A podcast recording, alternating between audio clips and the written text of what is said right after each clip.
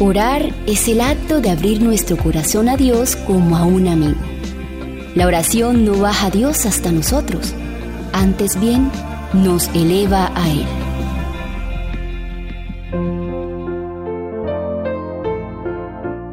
Un refugio siempre abierto. El camino hacia el trono de Dios siempre está abierto.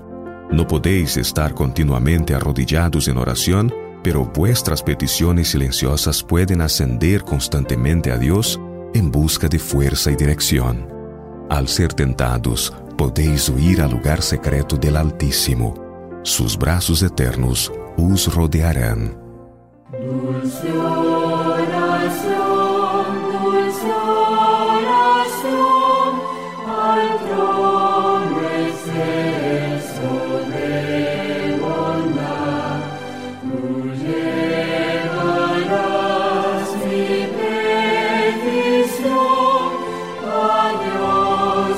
Christmas.